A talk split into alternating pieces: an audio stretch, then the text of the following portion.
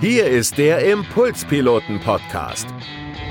Mit Praxistipps aus der Eventbranche für die Eventbranche.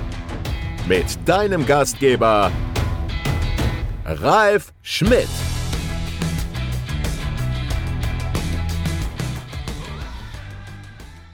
Herzlich willkommen beim Impulspiloten-Blog live aus der Live-Event-Branche. Mein Name ist Ralf Schmidt und ich bin von den Impulspiloten und ich habe jeden Monat einen Gast bei mir auf der Couch, mit dem ich einmal über die Eventbranche spreche, über spezielle Themen aus der Eventbranche. Und heute habe ich eine Dame, mit der ich äh, seit 2012 zusammenarbeite, die bei den Impulspiloten für alle Projekte zuständig ist und die seit 2006 in der Live-Eventbranche unterwegs ist. Mörja Rajani. Hallo. Hallo Mörja.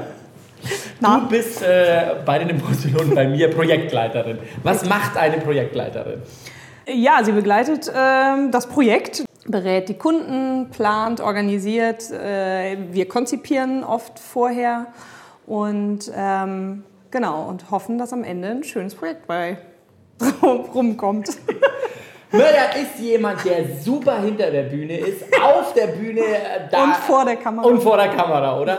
Ja, dann nicht so. Wo kommst du her? Also was ist so deine Geschichte? Was hast du studiert? Du hast eine Ausbildung gemacht? Ich habe eine Ausbildung gemacht als Groß- und Auslandskauffrau beim Otto Versand ähm, und habe dann ein Jahr ähm, rumgetingelt und äh, gearbeitet danach.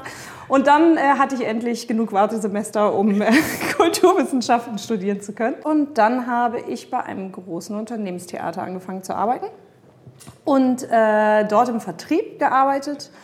Und ähm, da habe ich dich kennengelernt dann irgendwann und gebucht immer mal. Und wir arbeiten jetzt seit 2012 zusammen. Richtig. Was findest du spannend an Live-Projekten? Wenn, wenn jetzt unsere Zuschauer und Zuschauerinnen sagen, oh, ich habe ein Projekt bei mir in der Firma, was sind so die spannenden Sachen, wenn ich nur ein Projekt oder zwei oder vielleicht alle zehn Jahre nur mal eins machen muss? Also ich finde es spannend zu sehen, wenn man eine erste Idee hat, die eigentlich ganz klein ist und man sich noch gar nicht so richtig konkret vorstellen kann, wie es aussehen soll.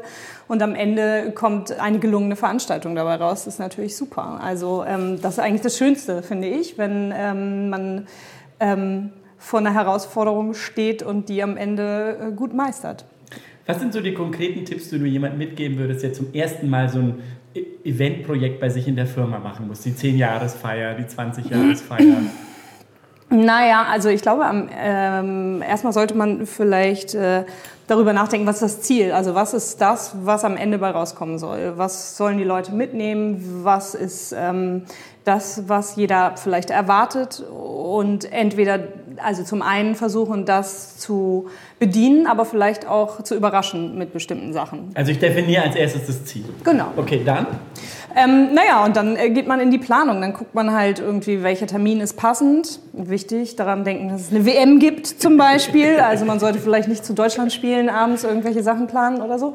Ähm, dann, äh, genau, also gucken, an welchem Wochentag an, ist das Was sinnvoll sind so in der Firma Erfahrungen für und so. Firmenveranstaltungen? Welcher Wochentag ist gut?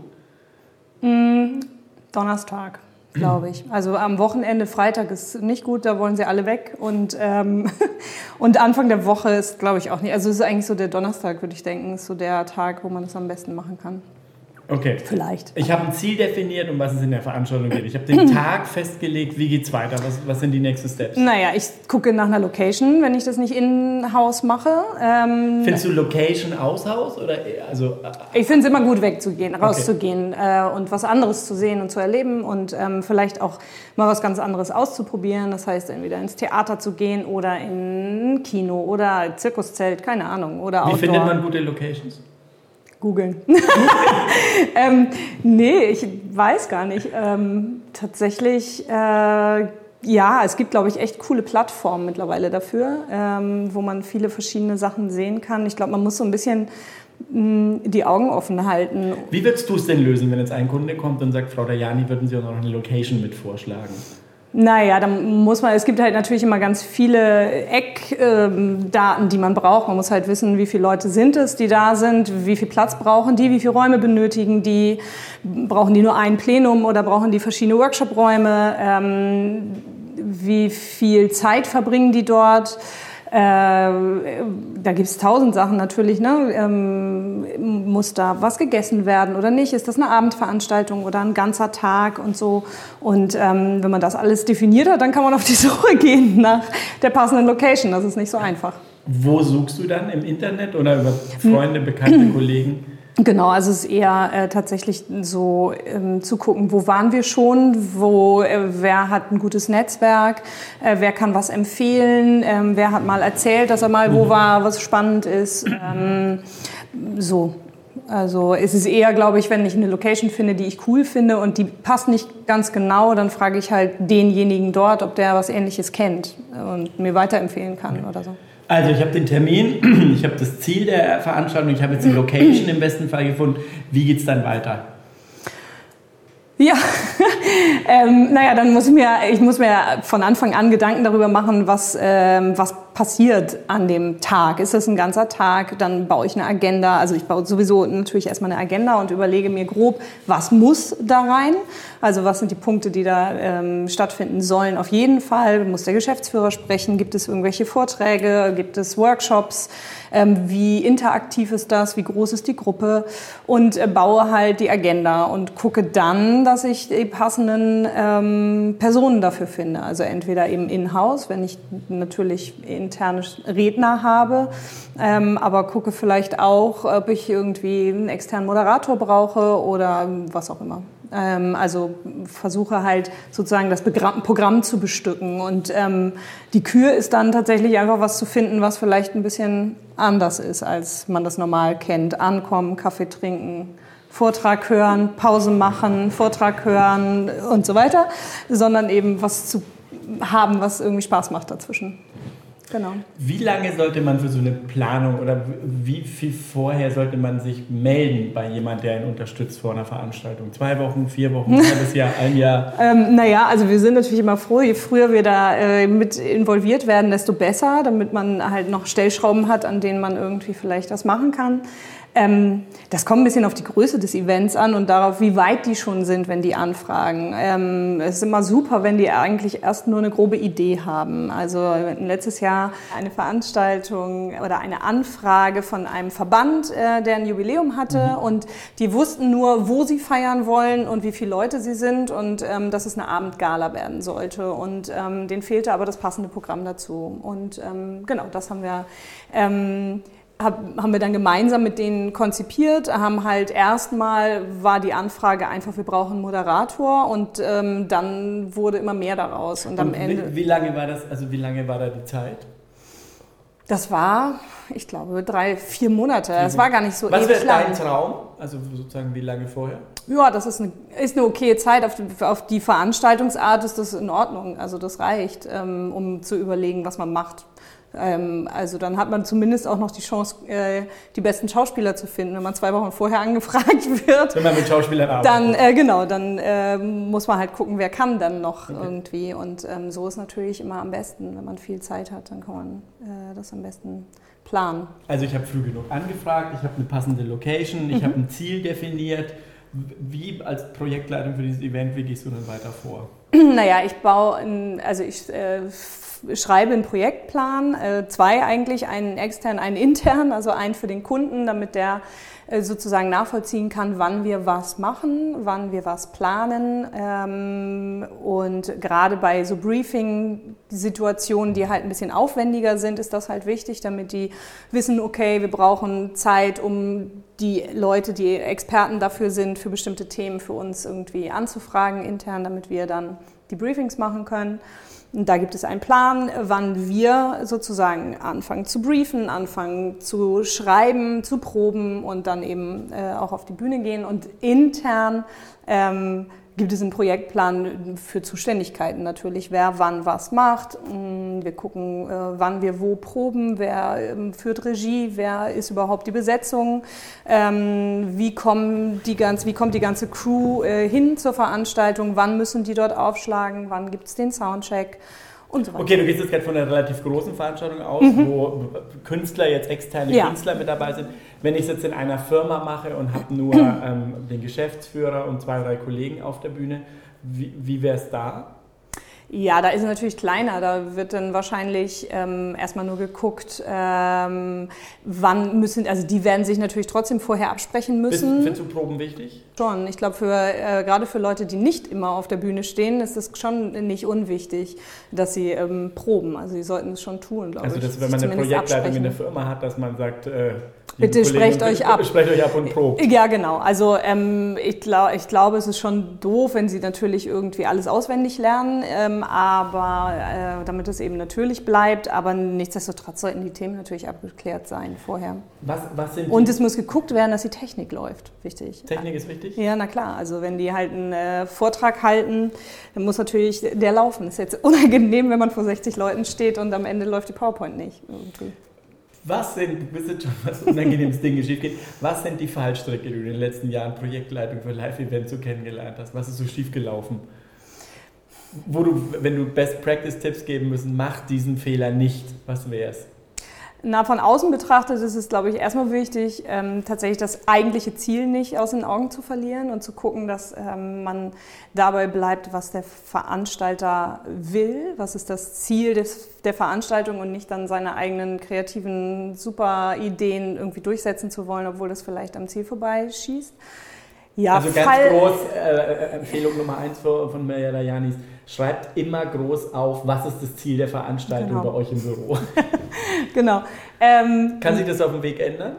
Klar, auf jeden Fall. Das ähm, ändert sich gerne und es ist auch so, dass, äh, dass auch viel, wenn man dann jemanden wie uns als externen Dienstleister zu ähm, bucht, dass äh, die so ein bisschen die eierlegende Wollmilchsau wollen. Also äh, man muss dann irgendwie, also du als Moderator musst dann irgendwie alles Mögliche äh, handeln können und das ist äh, manchmal kaum möglich. Also muss sehr flexibel sein. Richtig, genau. Okay, Fallstrecke, wer war stehen geblieben? Ähm, ja, also nächster Fallstrick. Ja, ähm, ich glaube, es ähm, bei etwas größeren Veranstaltungen beziehungsweise auch bei kleinen, wo man schon alleine eine Location hat und Technik hat und so weiter, hat man halt verschiedene Gewerke oder Ansprechpartner. Wenn die Kommunikation untereinander nicht so richtig gut läuft, ist das schwierig. Ähm, äh, Lösen wir mal kurz Gewerke auf. Gewerke heißt sowas Naja, wie sowas wie eben die Technik, ähm, dann Ansprechpartner für die Location, der Caterer, ähm, eben derjenige, der vielleicht das Bühnenprogramm koordiniert, mhm. ähm, weil nur weil da ein Techniker sitzt, der einen äh, Laptop anschließt, ist der ja auch nie, nicht wirklich für den Ablauf zuständig. Also mhm. es muss irgendjemand auf der Veranstaltung den Hut aufhaben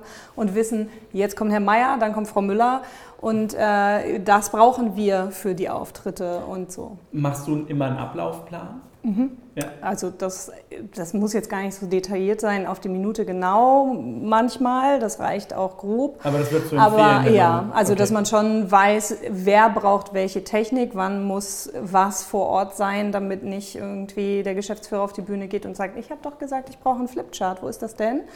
Und dann ist keins da. Das ist irgendwie doof. Hast du noch einen Fallstrick? Naja, solche Kleinigkeiten sind halt wichtig. Also man also es ist, eher über die Kleinigkeiten. Genau, ich glaube schon. Ich glaube, es ist tatsächlich am Ende sind es dann die Kleinigkeiten, die so eine Veranstaltung unperfekt scheinen lassen, wenn sie äh, eigentlich ganz gut laufen, aber gar nicht so. Ähm, ja, also wenn so Kleinkram fehlt, dann äh, sind äh, bestimmte Leute vielleicht nicht ganz so glücklich damit und dann ist das, wirft das ein schlechtes Licht auf die Veranstaltung, was gar nicht sein muss, weil eigentlich alles super geplant war und dann hängt es an einem blöden Flipchart am Ende.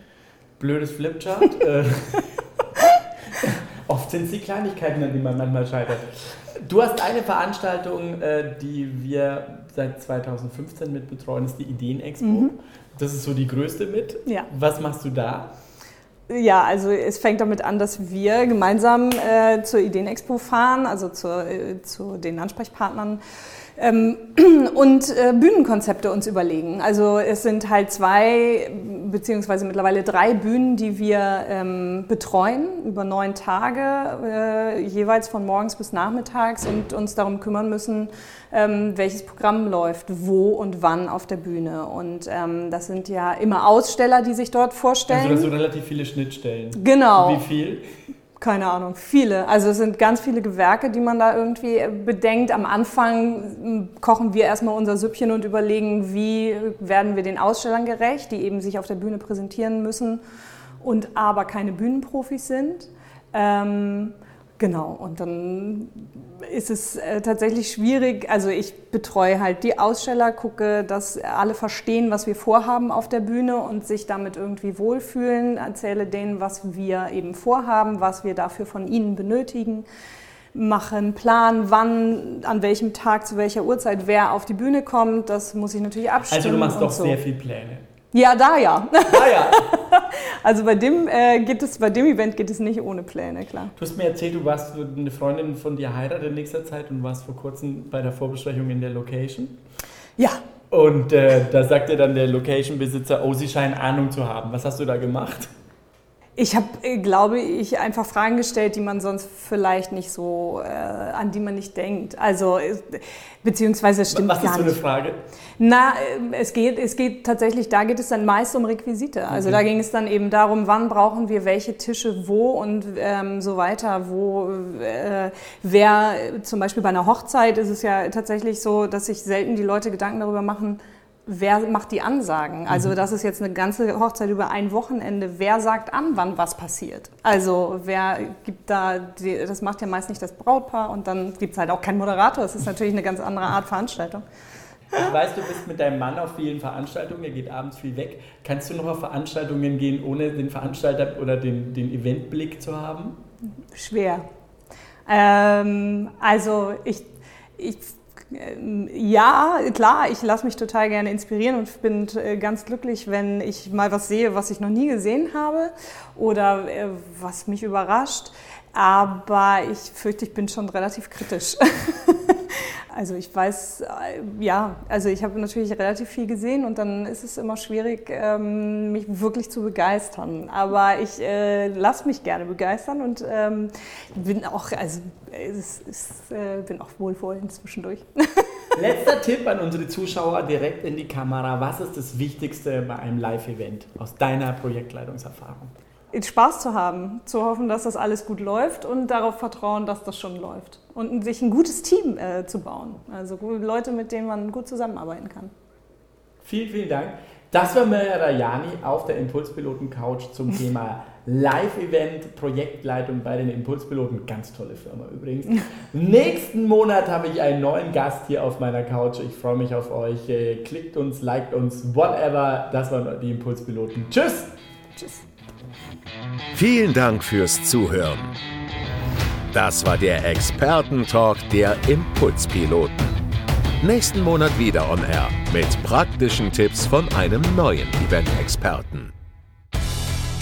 Wenn dir diese Folge gefallen hat, dann hinterlasse uns gerne eine Bewertung oder folge uns auf unserem Impulspiloten Facebook oder Instagram-Account.